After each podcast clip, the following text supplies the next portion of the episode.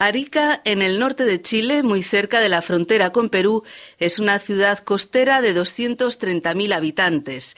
Su historia está ligada a la del ingeniero Gustavo Eiffel, cuyos talleres fueron contratados para reconstruir la ciudad tras el terremoto y maremoto de 1868 que arrasó con todo. En ese entonces Arica era peruana hasta que Chile la ganó en la Guerra del Pacífico en 1884. Aquel templo que cae renace con la obra de, de Eiffel. Mauricio Cáceres Tapia es el sacerdote de la Catedral San Marcos de Arica, que se construyó en el mismo lugar donde estaba la iglesia matriz. La situación y los fenómenos también eh, de la naturaleza, eh, sobre todo en, esta parte de Chile, no se hacen esperar. Nosotros eh, somos una tierra muy temblorosa, y Arica en 1868 se ve sacudida por un, por un terremoto y maremoto lo que conlleva que en este caso eh, la ciudad quede totalmente destruida y también eh, la catedral, el, templo que se denomina la iglesia matriz. La catedral tiene una historia muy peculiar porque nació siendo iglesia y no chilena sino peruana. Un hombre es clave para entender por qué en Arica encontramos la huella de Gustavo Eiffel. Es el presidente peruano de la época, José Balta. Tuvo una sensibilidad de potenciar, de acercar, ¿no es cierto?, todo lo que eh, en este caso significaba el gran boom eh, arquitectónico que se estaba viviendo en Europa. Él fue un precursor, por ejemplo, del ferrocarril en Perú, eh, de grandes eh, hospitales que desarrolló y en donde en toda esta infraestructura, en toda esta arquitectura propiamente tal, lo que llamaba la atención por parte de él, la impresión metálica, ¿ah? lo metalúrgico, Dos hitos, la sensibilidad de Balta y el terremoto, confluyeron para la reconstrucción de una nueva Arica, moderna. En 1871 se solicita la construcción de una nueva iglesia y en 1876, aprovechando las fundaciones de la iglesia matriz, se construye el Templo San Marcos, una catedral de estilo neogótico de tres plantas, ha sido amarilla, celeste y actualmente es de color rojizo tierra y blanca, y en un principio no iba destinada a Arica. Mauricio Cáceres. Encarga a estos talleres un templo mecano de hierro, fácil de construir, pero que en principio no iba a venir Arica, sino que este templo iba a ir al puerto de Ancón. A la luz del terremoto y maremoto, se le va a hacer una solicitud por medio de personas, mujeres que pertenecían a una cofradía, de que el templo pudiese, digamos, quedarse acá en, Arica.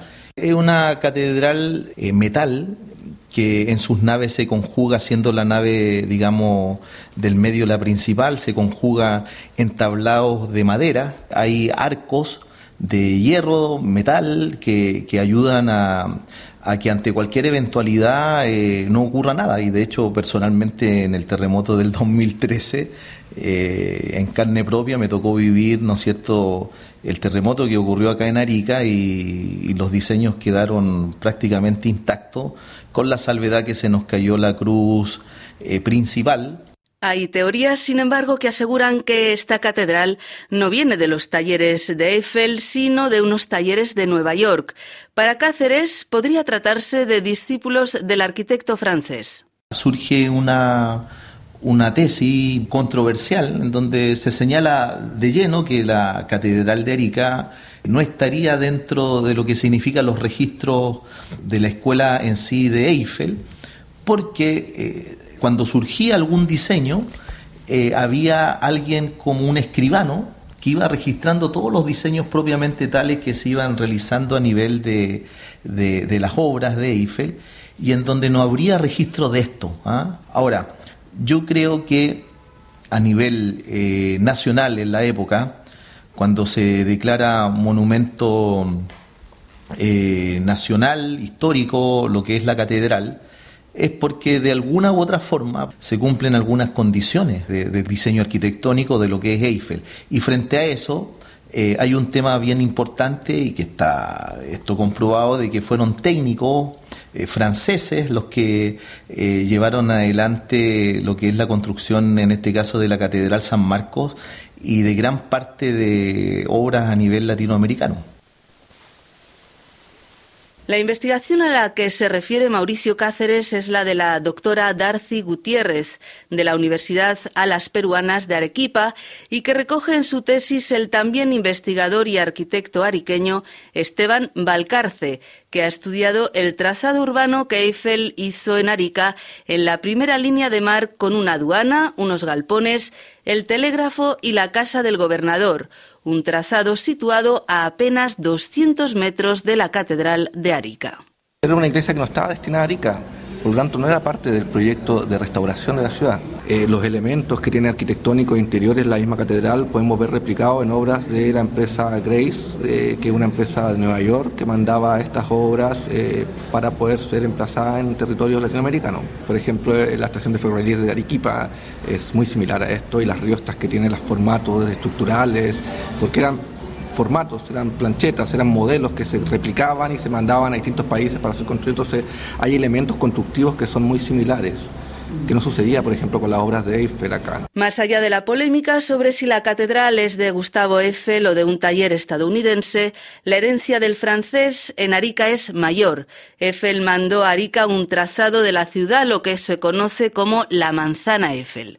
El ingeniero francés se desempeña ya no solo como ingeniero y arquitecto, sino como urbanista en esta ciudad portuaria que acaba de ser arrasada por un terremoto y cuyo puerto es de vital importancia para la exportación de metales y plata a Europa, tradición que viene del virreinato español. La ciudad se puso a la vanguardia mundial.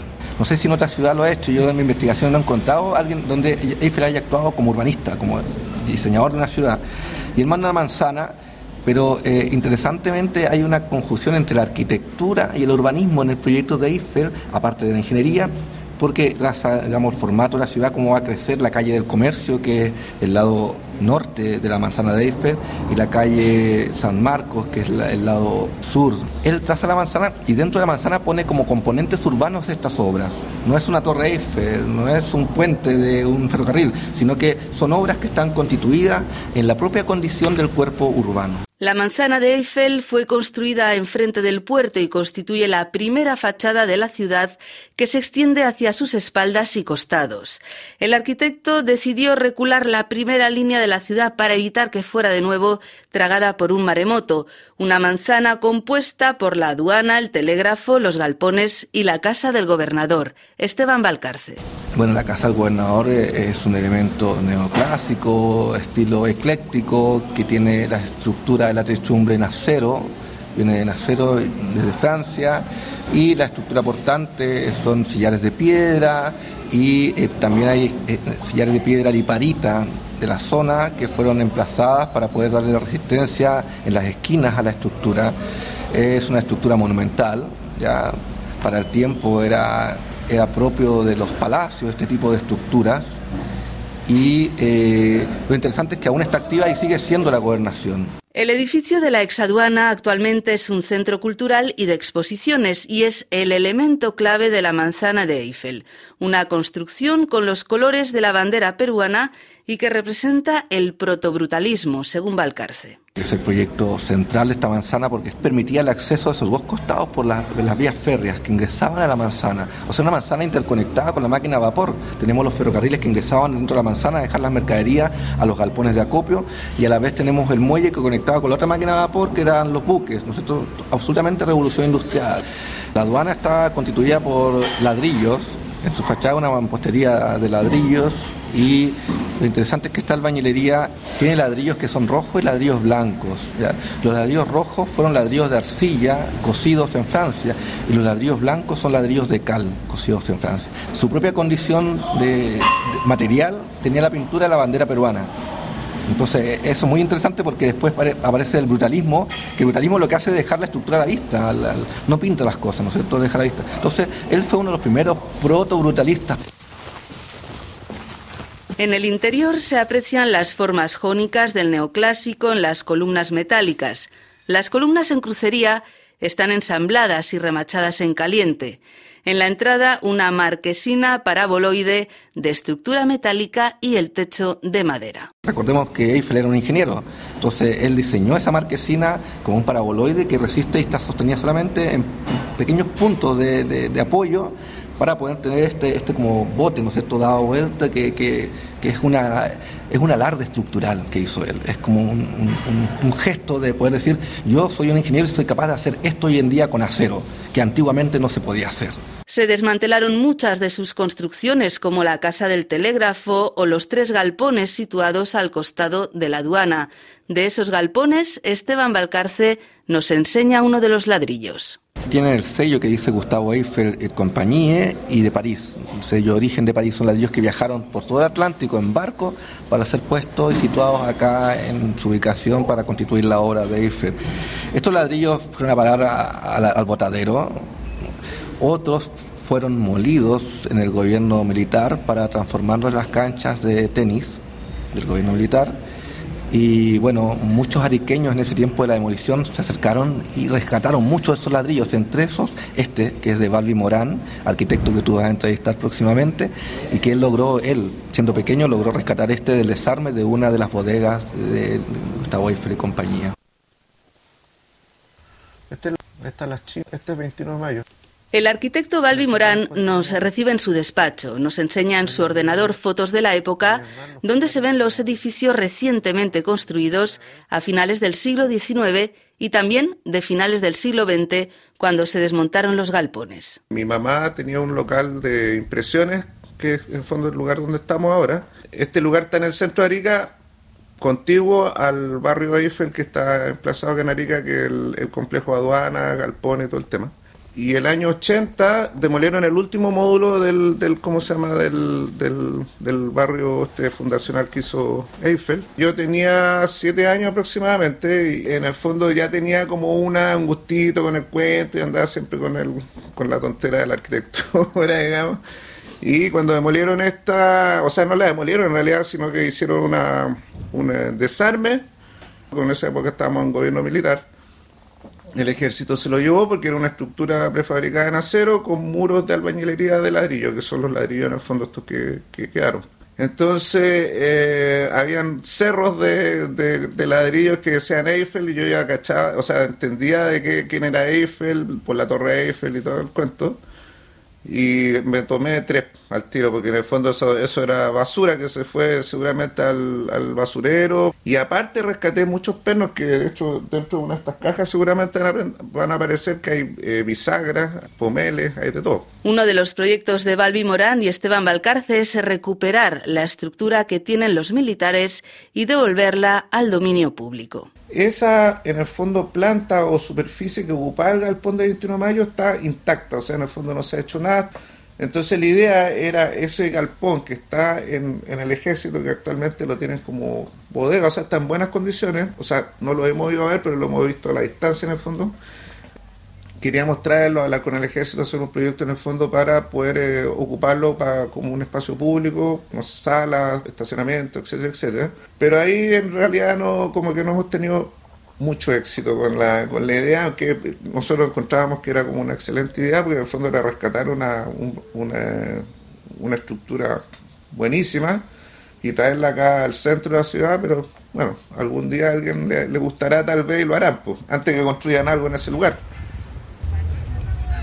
La obra arquitectónica de Eiffel es fundadora de la nueva estructura de la ciudad a partir del siglo XIX, pero es como un ovni, según Balbi Morán. Para la época que estamos hablando, esta cuestión fueron como especies de marcianos que se instalaron en el fondo en, los lugares, porque no tenían o sea, no tienen una, una relación como histórica con la arquitectura de, de, la ciudad, o sea, no tiene nada que ver. O sea, estamos hablando de edificios todos con techo de agua, que acá en Arica no existen, o sea, siempre yo creo que se pensó esta cuestión como una especie de artefacto que se instaló, como una industria, ¿me entiendes?, como de servicio, y la ciudad no, no asimiló como en su arquitectura esa, esa influencia, ¿me entiendes?, de instalación como de campamento de guerra prácticamente, pero más sólido, ¿me entiendes?, porque en el fondo lo puedes poner en cualquier parte sin considerar el entorno, y siempre se mantuvo como tal, no provocó moda. Para el arquitecto e investigador Esteban Balcarce, la manzana de Eiffel se ha convertido en un elemento fundamental de la identidad ariqueña. Cuando Víctor Hugo hace su libro de Nuestra Señora Notre Dame y salva de la demolición por grandes catedrales góticas, él dice que si eliminamos todas las catedrales góticas de Francia, desaparece Francia. Lo que estaba diciendo con eso es que desaparece la identidad de un pueblo. La decisión de los habitantes de Arica ha sido mantener estos edificios, los considera parte de su identidad, parte de la identidad peruana. Perú también los considera como parte de su historia. Eiffel está en nuestra identidad, está en nuestra idiosincrasia, está en nuestro trazado y en la propia condición del cuerpo urbano de nuestra ciudad de Arica. Más allá de los estudios contradictorios, la Catedral San Marcos y su inmensa explanada es un atractivo para turistas y el centro neurálgico de la actividad social de los habitantes de Arica. Mauricio Cáceres. Es un ícono para la ciudad. Más allá del marco confesional que es católico, todos vienen a la catedral cuando llegan a Arica es el lugar en donde los partidos políticos vienen a festejar, vienen a manifestar sus alegrías, eh, se encuentran eh, en las gradas, ¿no es cierto? Ah, hay un, por lo tanto, yo podría decir que hay un valor social, hay un valor también religioso desde una religiosidad popular. La catedral representa el encuentro de, los ariqueños, de las ariqueñas y de aquel que viene muchas veces de paso.